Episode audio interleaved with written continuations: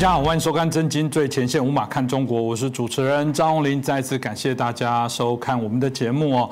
这次长荣的在苏黎世运河哦，这次的主色哦，不只是这家公司，甚至我们讲的连台湾的知名度也另外一种形式要上国际哦。当然有些很好，有些听起来有点讽刺哦。但大家就要谈说，哇，为什么一个船哦堵住？那一百五十多个小时里面产生了全世界这么大的一个震荡，甚至让原油产生。有人说，这是对于所谓的啊一个所谓的运输的问题哦，或者是这条运河的问题，是不是好好来检讨？有人说，哦，这个另外一个问题是所谓的全球化是不是过度？当然，我觉得中国的崛起也跟这些全球化必然有一点关联哦，它也因此而受益成为世界的工厂哦。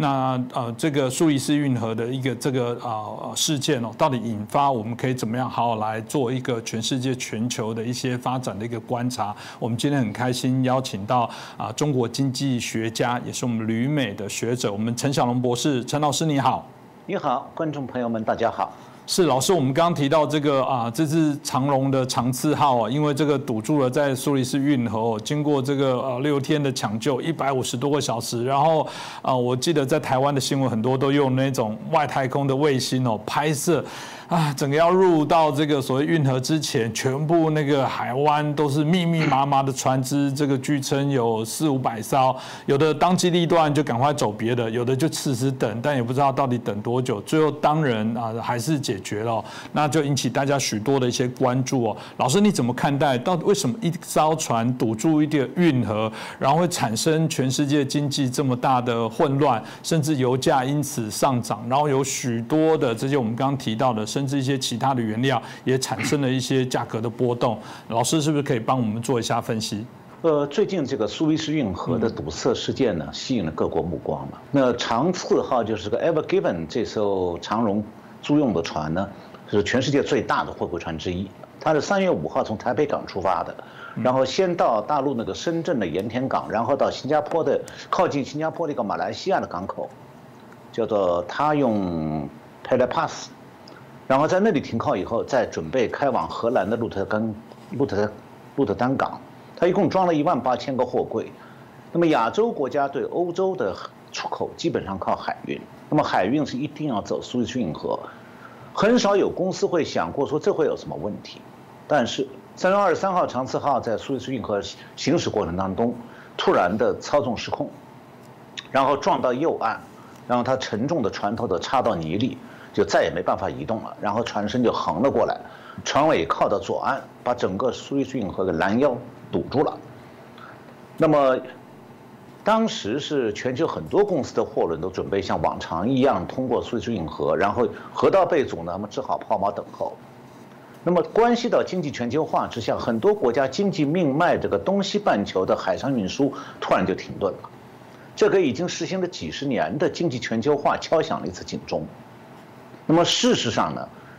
苏伊士运河并不是唯一的一个海上运输的重要的这个咽喉点，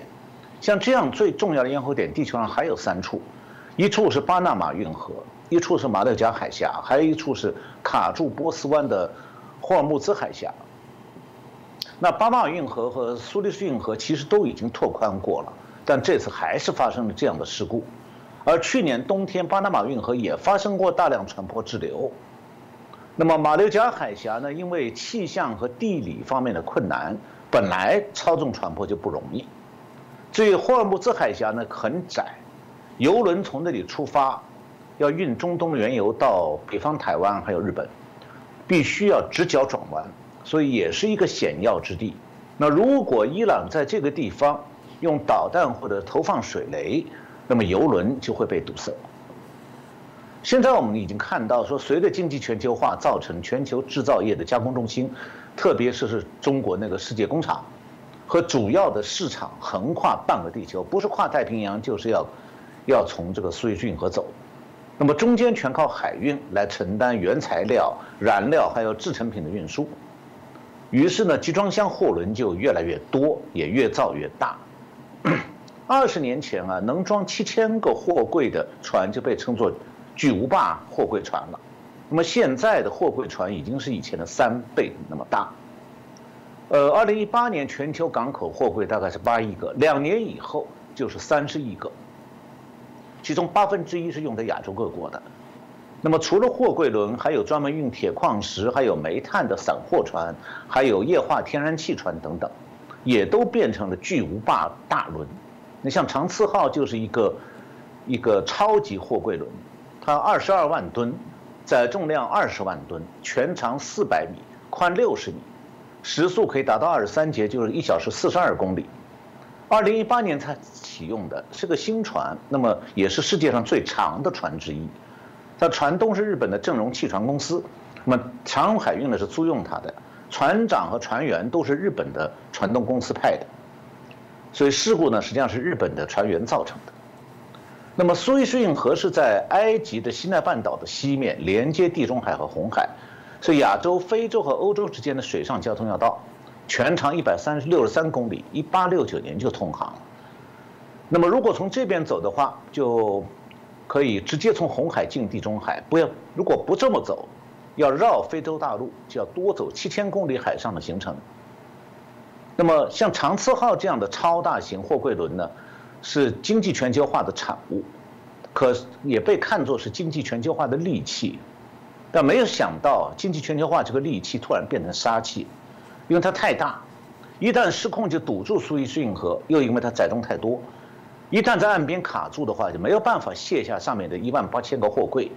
也不能指望拖轮能拖得动它，所以它当时卡在那里时候没有办法动。亚洲和欧洲海上运输因此中断。当时最悲观的估计是说，如果船被卡住，船上沉重的集装箱压的船体结构要是破裂的话，船会断成两截。那么船上货柜就会滚进苏伊士运河，那就不知道要花多少人力物力才能把破裂的船和大量货柜打捞出来运走。那样的话，就这个苏伊士运河就相当长一段时间不要走了。那万幸的是呢，差不多堵一个星期以后，苏伊士运河的管理部门想方设法让船头周围的泥挖出来，然后趁潮水上涨把长次号拖出来了。那么现然后就是四百多艘在等待的船舶排队通过，现在基本上恢复正常通行了。不过，全球最大有个集装箱集团叫 Maersk，这个公司表示说，长次号受困苏伊士运河对全球行业造成的影响，这个连锁影响，因为还影响到很多国家的货柜和港口运输、卸货装货，可能要几个月才能解决。那么这起事故不但是造成这么大混乱，而且造成严重经济损失。每天经过苏伊士运河的商船要运载差不多一百万桶原油，百分之和全球百分之八的液态天然气，还有就是全球贸易至少百分之十二的商品，包括像服装、家具、工业生产零件、汽车部件等等。所以德国有一家保险巨头叫做 Align，他的估计是说这次运河堵塞对全球贸易造成的损失大概是六十亿到一百亿美金，那么全球经济增长率自减少。零点二到零点四个百分点，那么另外一家 Euler Hermes 一家贸易信用保险公司，它它的估计是说，这一次巨轮堵住所以运河，每天可以产生一百亿美金的全球贸易损失。那我们都知道，这个大量海运是经济全球化的必要条件，但是当经济全球化如此依赖全球海运的时候呢？这一次运河堵塞事件表明啊，一旦海上运输在关节点上遇到梗阻的时候，经济全球化同样可以造成多国经济的部分瘫痪。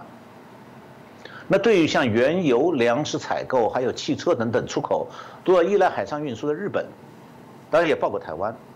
让上面这个海运的几个咽喉要点都潜藏着物流瘫痪的风险。那么这同时也意味着更加危险的情况，就是说在经济全球化过度依赖海运的情况下，冷战中美冷战当中的某一方是有可能卡住海运的咽喉要点的，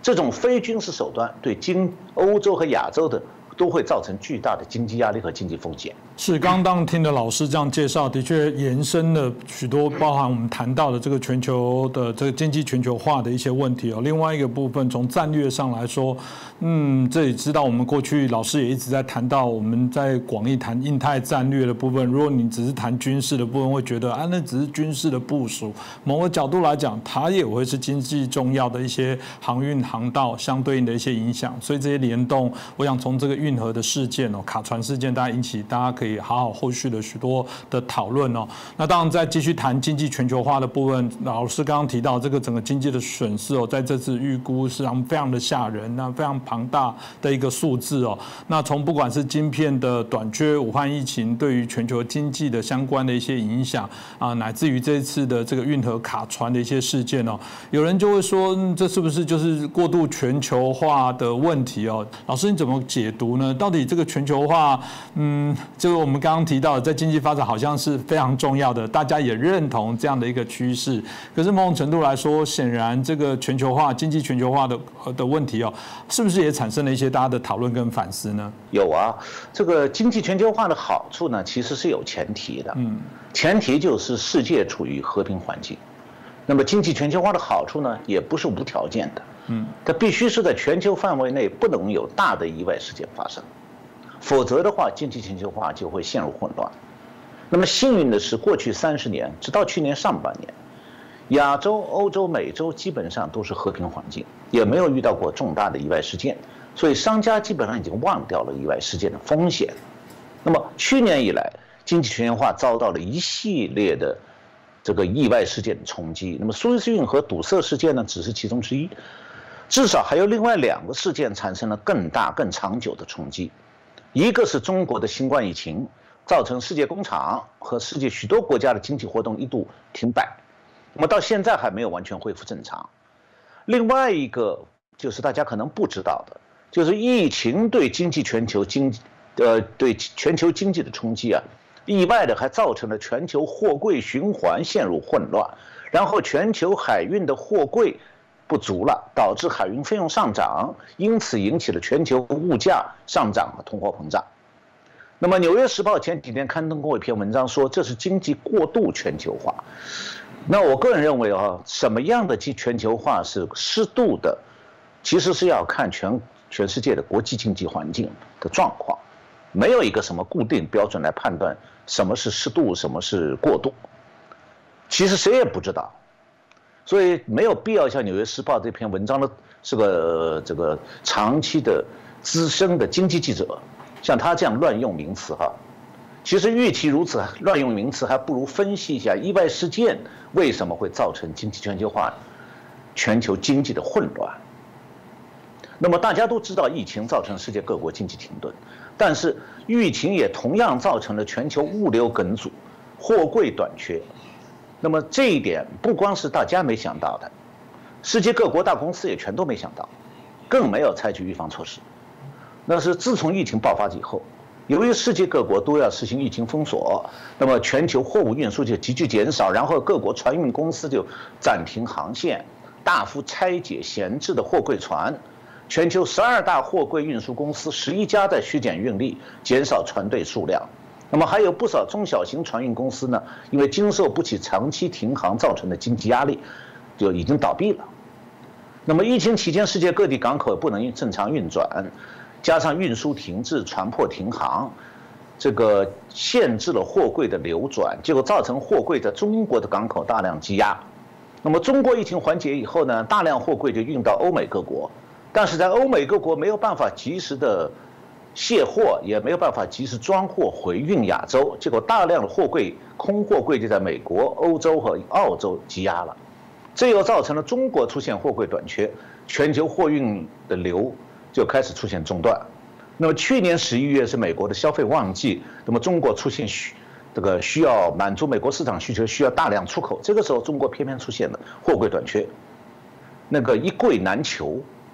每个货柜的海运费用急剧上升。比方讲，去年三月初从中国运到美国这边的每只货柜运费是一千三百六十块美金，那到九月份从上海出口到美东或者美西，每个货柜的运价已经涨到四千六百二十块和三千八百块，那么差差不多上涨两倍半。那么出口企业为了保护客户、保住客户，亏本也要出口。那问题是不仅仅出口的成本上升了，更大问题是海运风险跟着出来了。因为为了满足客户需要呢，海运公司尽量满载出出航，结果集装箱堆得很高，就这个货柜堆得很高。据彭博社报道，有一家海运，就叫里德海运海洋海事管理咨询公司说，本来北太平洋的冬天啊就有极端天气和汹涌的海浪，这个时候大型货柜船最好是减速航行慢一点，这样就能克服船身的颠簸，还有恶劣天气造成问题。但是由于运费暴涨，客户紧催，海运公司就不顾危险的以最快速度航行，希望尽快到达目的地，结果就频频发生货柜落海的事故。我看到《华尔街日报》去年十一月二十号报道，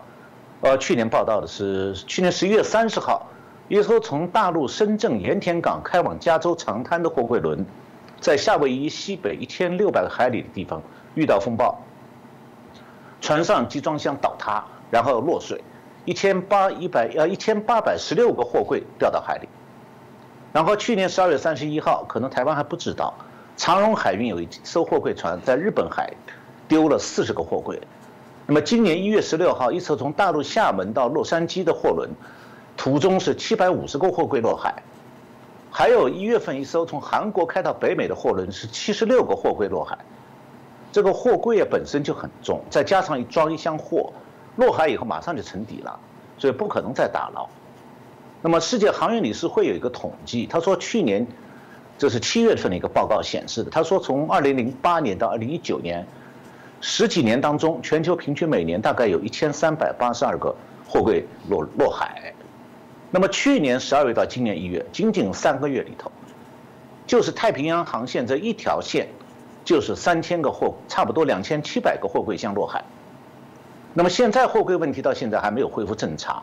海运费用的暴涨呢，已经造成美洲和欧洲物价上涨，推动全球通货膨胀。那么通货膨胀又以势必要影响到欧美国家中央银行货币政策，所以去年下半年以来海运不畅这件事，到后果现在还没有完全显示出来，但它确实是已经是一个非常值得警惕的问题了。是，刚刚当然听到老师所介绍的部分，就让我们知道说，没想到全球化连货柜运输的部分哦，你想要送，你还都没办法送哦。那这个当然这个为难。刚刚提到了，在经济发展上来说，透过全球化，大家可以享受非常啊低廉、那分工的部分来处理哦。那另外一个是，原来你只是一个内需的市场，突然变成我们刚刚提到的国际化的这些市场。但全球化从我们过去节目谈论非常多的问题哦，包含社群这些媒体也全。球化，因为你使用脸书、使用 Google、使用包含我们收看我们的节目、使用这个 YouTube 都一样。那才前阵子我们才探讨说，甚至这些啊全球化的大啊企业哦，它甚至都已经可以不止富可敌国，它甚至可以啊扮演另外一个角色，对于啊这个国家的政治可能进行一些干扰。那如果以晶片为例哦，晶片前一阵子也非常的欠缺哦。那晶片是一个非常复杂、非常精细的高科技的部分，它。它的制成必须经过两千多道的这些工艺的程序哦，那目前为止也没有一个国家独立可以把它完成，从原料到最后的一些成品啊，甚至做成这个使用在这个商品上面，所以它是一个非常极细的一些分工的一个处理哦，所以大家就会说哦，这次的这个啊晶片的欠缺哦，会不会某种程度来讲，也就是代表了这个全球化里面可能某某些警讯的一个参考的指标？也有人说会不会因此产生了一个我们不知道。的蝴蝶效应哦，到底会对全球的经济，甚至经济以外的事情产生什么样的影响？那陈老师你怎么看呢？呃，实际上现在全球已经出现了晶片危机了。嗯，这个程度呢，可能一般的呃普通消费者不一定会很很了解。那么发生的原因呢，其实是一系列意外事件的叠加效应。那么过去这一年当中啊，晶片产业发生的每一个意外事件本身而言，只是局部的事故或者决策错误，但是在经济全球化状态下，这个晶片产业链发生了多米诺骨牌效应和整个产业链的共振。所以今年二月份，台湾的数位时代网站刊登过一篇文章，标题叫做“晶片荒引发蝴蝶效应”，就是主持人刚才讲的这个概念。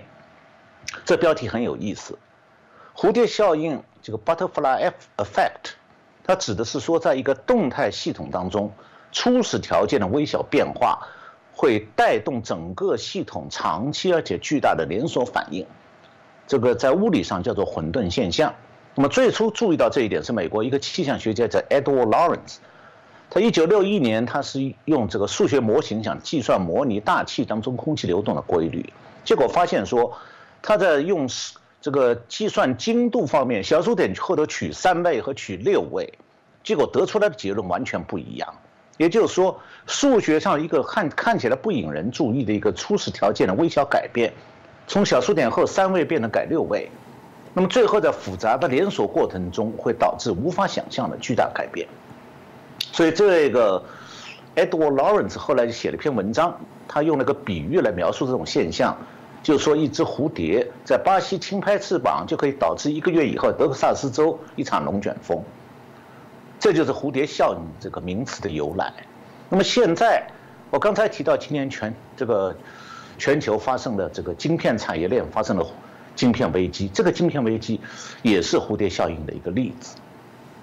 那么晶片产业链，刚才主任讲到，上下游是相互高度依赖依存的，在上游或者中游环节，如果发生几件表面上看起来毫无关联的事情，结果会产生极大的连锁效应。那么我现在讲一下。导致这次晶片危机的，一共我统计了一下，大概是七件偶发事件。第一件是去年全春天全球疫情爆发，那么汽车行业大幅度减产，很多厂商就开始为了节省成本，就把他们汽车用晶片的这个订单取消了很多。那么第二件事是中共点燃中美冷战之后。美国开始制裁中共的高科技企业，那么这些中共企业呢，就要赶紧在制裁生效之前，大批的抢购各种晶片，那么占用了晶片企业的产能。那么等到下半年汽车厂恢复生产的时候，想重新下单订晶片的时候，发现晶片企业产能已经用完了，那么车汽车用的晶片就开始短缺。那么第三个件事情就是去年年底传出来说，所有晶片企业都需要用的一。一种叫做堆积膜，是日本的未知数公司生产的，就是造味精用海带提炼味精的一个副产品，是制造晶片所需要的一个重要的这个成分。结果呢，因为它的产量不够，而它产量不够，据说是因为世界各国中餐馆关门的而造成的。产量不够就影响到晶片企业的增产。那第四个跟台湾有关，第四件事就是今年二月四号。桃园的新兴电子，它的厂房失火，那么它是供应多家晶片大厂的晶片载板产量，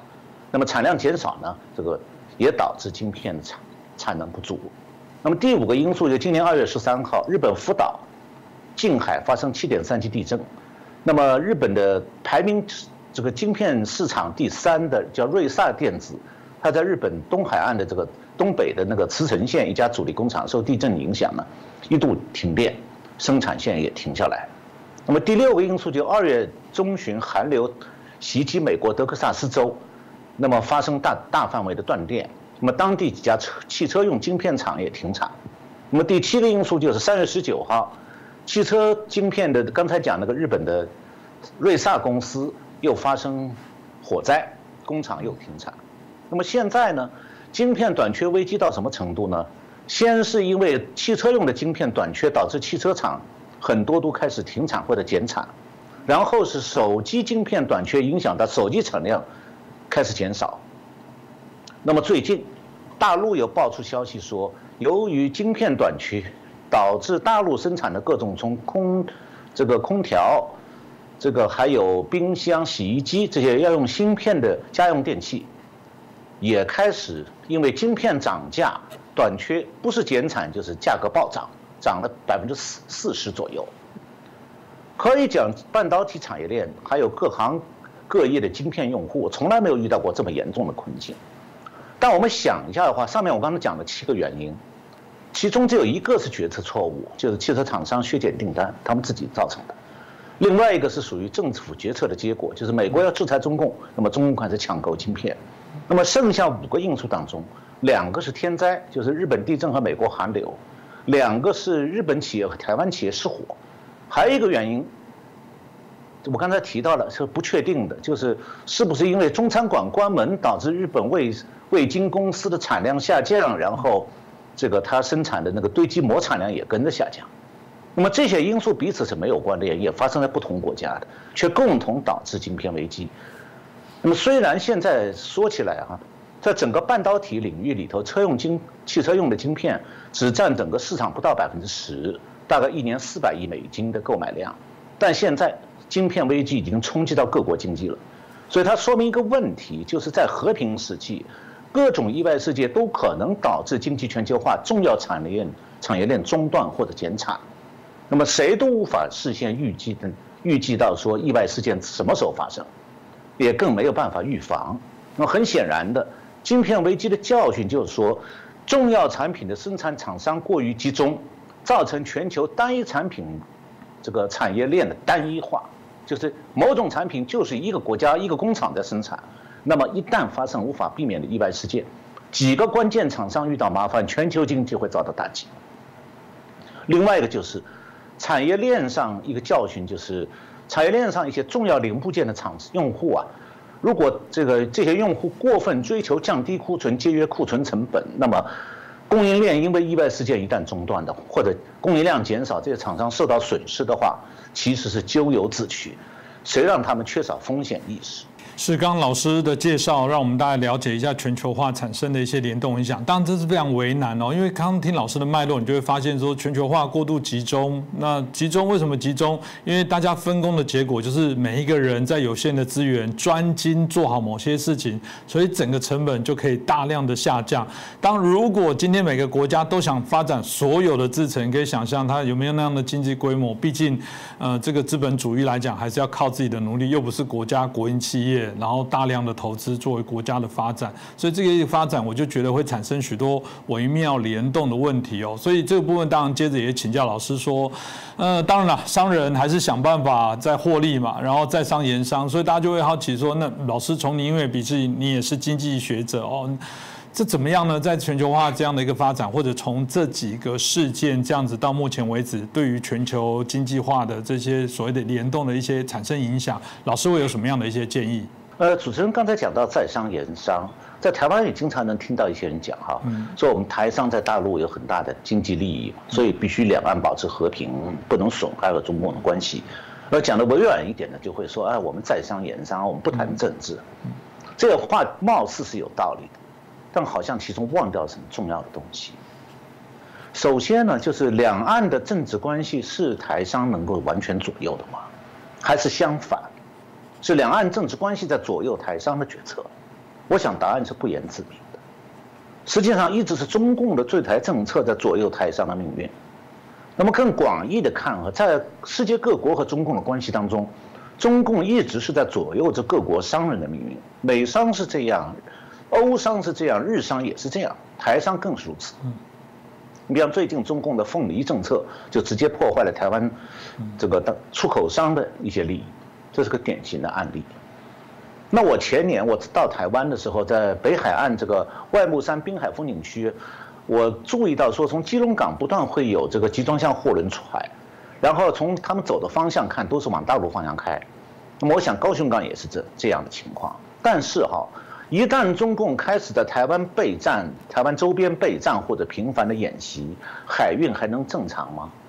那么如果中共甚至一旦要攻击台湾，他会顾及到说在两岸经商的台商的损失吗？其实不会。我上次节目介绍过这个人类现代史上绥靖主义的失败例子。那么海峡对岸的政权是个集权政主义的政权，它具有法西斯性质。那么中共从建立政权以后，它就有控制亚洲乃至控制地球的野心。他甚至认为要打核大战来达到他的目的。那么这种，所以中共这种。政权比苏联还危险。那么，当然我们可以今后来介绍一下中共对外侵略野心的历史，那可能要讲一个钟一个小时。但很多台湾观众可能不了解。那么这方面的资讯，其实就关于中共全球野心的资讯，现在看来变得越来越重要，因为中共已经点燃了中美冷战了，同时还在为台海这个热战在磨刀霍霍。那么，对希特勒、东条英机还有中共这样的当局，他们什么时候怜悯过自己要攻击那个地区的商人了？呃，我在我的另外一个节目里看到有观众留言说，最可怕的是别人想要你的命，你还在做梦跟对方做生意。嗯，这个留言的人他讲的中美之间的状况，其实对两岸也一样适用的。嗯，那么在商言商啊，在风平浪静的年代当然如此。那么交往的双方啊，没有冲突的时候也是如此。但是，在风波迭起的年代，还能天真的在光讲在商言商吗？那么进一步看，经济全球化的时代里头，一国的商家能够左右全球局势吗？那如果发生意外风险，庄商家有没有准备呢？所以今天啊，谈经济全球化时代的风险，其实很有必要。那长期以来，世界各国的媒体和大学课堂里，只讲经济全球化的好处和必要性。虽然概念上也会说一下，说会有一点风险的，但是很少有专家愿意具体去分析经济全球化可能面临哪些风险。那么各种风险到底会有多大的后果？呃，我看到德国有一个博士叫 T. Peterson，二零一八年写过一篇文章，叫《全球经济的七个风险》，他提到的。是这样七个：第一个是全球流动性过剩，第二是债务增长，第三是保护主义抬头，第四是地缘政治冲突升级，第五是社会稳不稳定性增加，第六是美国的利率上升，还有第七是技术进步减少低技能工人的就业机会。这样的分析呢，还算是一种比较简单的纯经济视角。那很显然，它漏掉了很多重要因素，太避重就轻了。那么很多关于经济全球化风险的分析也都是轻描淡写的，可以讲，迄今为止，国际社会里高调鼓吹经济全球全球化的专家太多了，冷静分析经济全球化现存格局风险的人又太少了。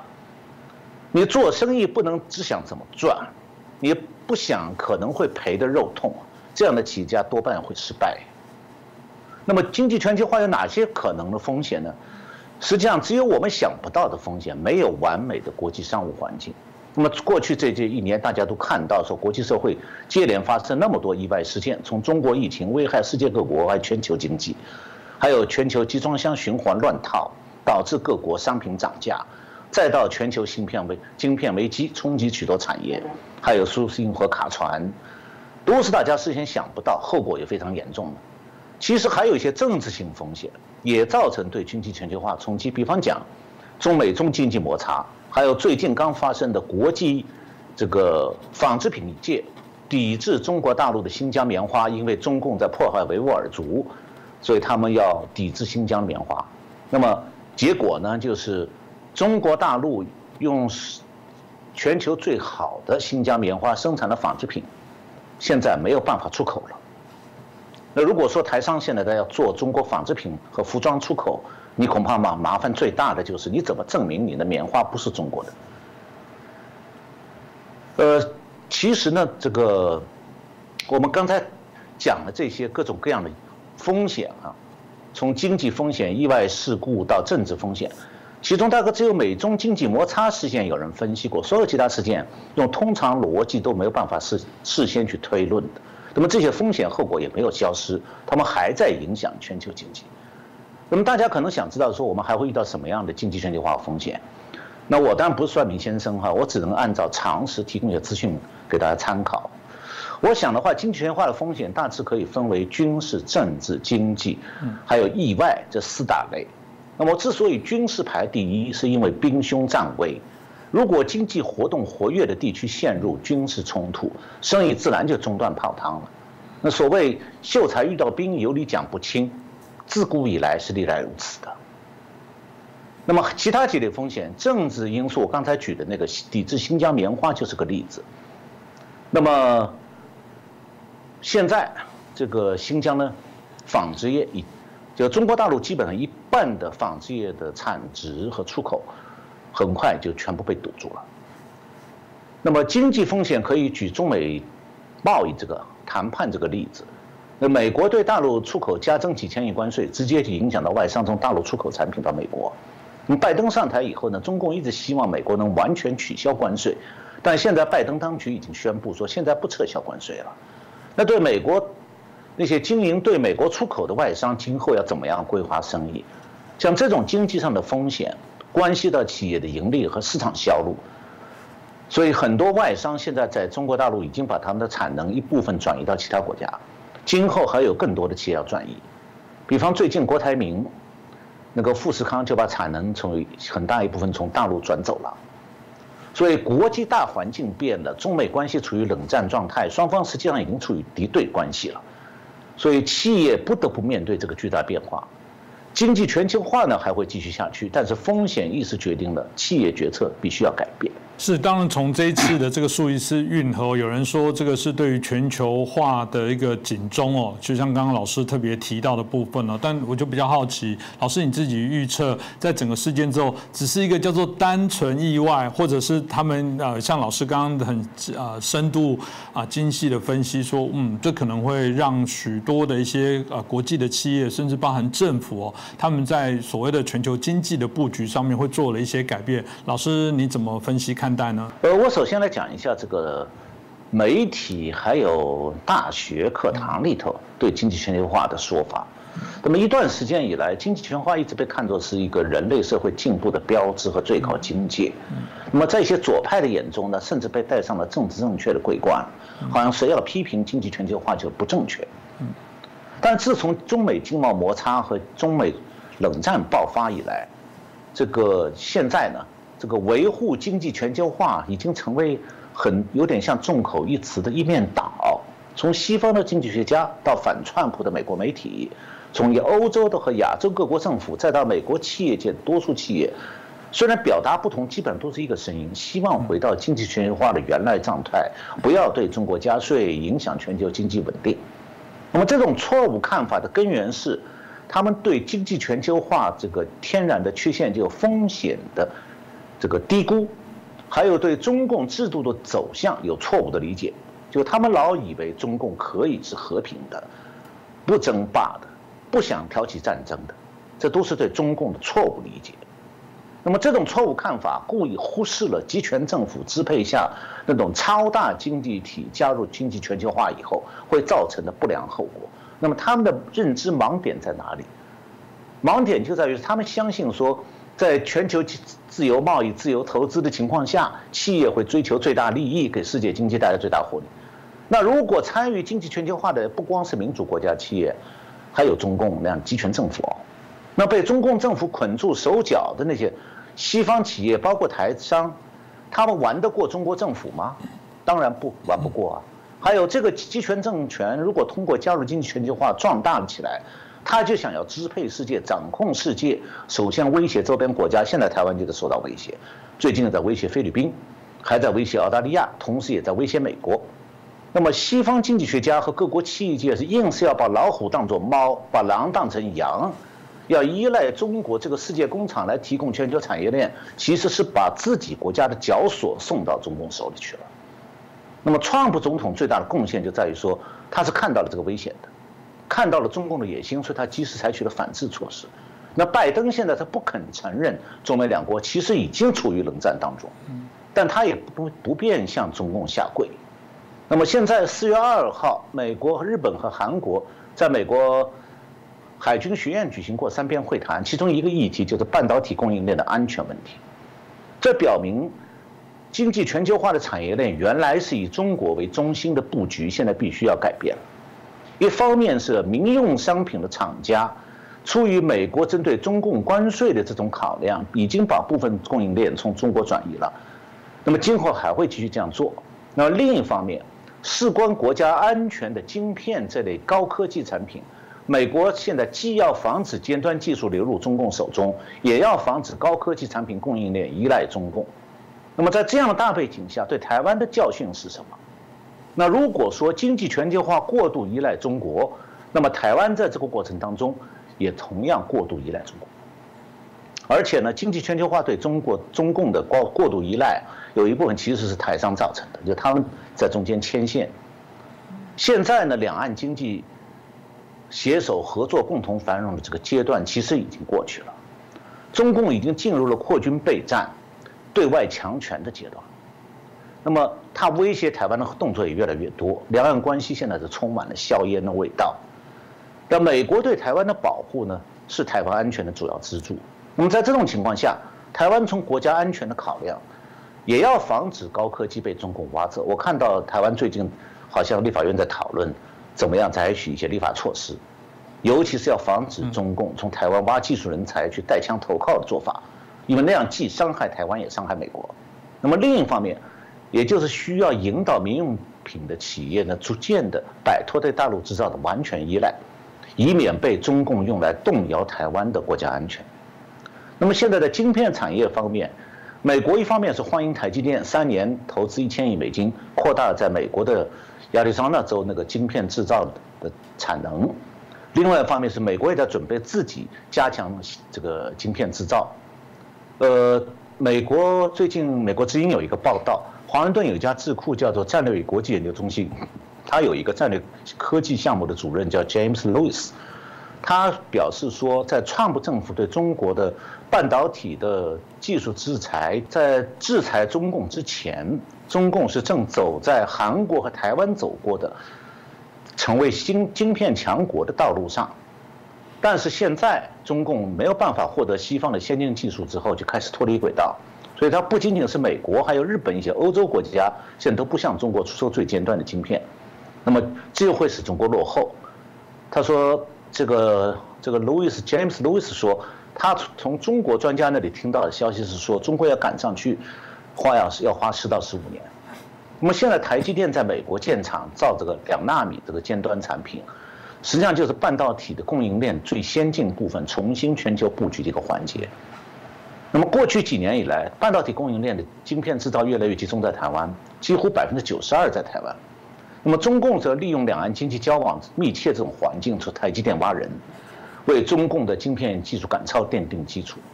那如果半导体供应链的最先进部分一直保存在亚洲，那么中共对周边国家压力越来越大，那未来全球的高科技和经济命脉就很容易被中共拿到手里，成为他称霸的本钱。所以现在台积电的全球多元布局，代表一种新的产业链的发展趋势，就是说。经济上的考量，经济全球化必须纳入到中美冷战的框架当中去。民主国家的供应链布局必须要有安全考量，不能够让涉及国家安全的重点技术和产品布局，布局到事实上是你敌对国家中共那边去。现在这，我觉得这是中美冷战进入第二年以来，我们看到的一个认知上的突破。就川普总统的国务卿 Pompeo 去年讲过，说中美冷战不是美苏冷战的二点零版。因为中美冷战比美苏冷战难得多，为什么这样讲？就是因为经济全球化一点零版变成了中国依赖版。你如果不改变这个经济全球化的一点零版，就没有办法让美国在中美冷战中取得像美苏冷战中那样的优势。那么当下看来，重新布局全球产业链，可以先从高科技和军工相关的产业链入手，然后再进一步让民用品逐步调整。经济全球化一点零版这种中国依赖式产业布局，当然这个过程肯定是渐进的。不过万事万事开头难，我们现在已经看到第一步了，那就是台积电所代表着半导体供应链经济全球化二点零版的布局。那么日本的企业现在同样也在对中国供应链有高度依赖，而且日本企业也已经准备经济全球化二点零版重新布局。我看到最近几天。呃，几天前，日本经济新闻做了一个百名社长问卷调查。那么结果显示呢，日本凡是在国内日本国内拥有工厂的企业当中，有八成都说他们准备调整产业链了。原来在中国，现在都要调整。比方讲，其中日本富士通的社长石田龙人表示说，虽然无法将世界上所有的这个风险降为降为零，但我们需要未雨绸缪。要提高遇到状况时的恢复能力，他这个话很典型的反映了日本企业家在经济全球化一点零版遇到风险了以后一种冷静的思考。那从另一方面来讲的话，台湾的安全是只能寄希望于中美冷战当中美国和民主国家的最终胜利。那么另一方面，美国和民主国家在中美冷战中的最终胜利，很大程度上取决于。世界各国逐步摆脱经济全球化的中国依赖症，那么反过来讲，一旦经济全球化一点零版的中国依赖型的产业布局改变了，中共的经济基础也就逐步削弱。那么至于中共为什么靠自主研发，它就没有办法赶超世界科技的先进水平啊？这是个很大的话题，我们以后再找时间具体讨论。我就讲到这。是，谢谢我们陈老师哦。陈老师刚刚在介绍全经济全球化的问题或过度经济全球化的部分哦，我觉得大家在里面应该收获非常的多。我自己就想象啊，第一个问题，当大家层次停留在到底全球化好不好？因为我刚刚提到这是主观价值的选择，但回过头来讲，在谈到的是这个经济啊全球化的发展过程当中，我觉得我更蛮喜欢刚刚的那个名词，就是我们对于中国的这个过度依赖症的部分，呃，而产生的联动影响。呃，全球化的部分应该是一个好伙伴的一个关系，但你中间有一个不良善的家伙在里面从中过程，然后借由合作的过程当中，因为他扮演某些重要的角色，因为是分工嘛，缺一不可。连老师刚刚提到日本一家连做这样的一个什么生产中餐厅影响都来影响到整个晶片制成，大家就因为啊每一个人都很重要，但偏偏有人啊啊借由这个机会来做事做端哦，那当然就我们认为不是一个良好。的一起合作的伙伴，我觉得呃这个问题也刚好让我们重新再厘清中国对于全球经济产生的影响，当然包含它背后这些目的哦，我觉得值得我们好好来观察，那也可以好好来做一些了解啊。那今天特别谢谢我们陈小龙博士哦，陈老师帮我们带来啊针对经济全球化的问题来做一些探讨。未来我们大家还会继续邀请陈老师帮我们清楚来做分享。那当然也麻烦大家，如果对我们的节目非常的喜欢呢，也请大家帮我们这个转。传帮我们按赞，帮我们推广给更多的好朋友。那当然也欢迎你留言。刚刚有听到了陈老师都会关注大家对他的一些建议跟问题的讨论。我们随时也会在节目当中针对这些问题哦，找机会可以请老师来跟大家分享。那就再次感谢我们陈小龙博士，感谢主持人，感谢各位观众朋友们收看这个节目。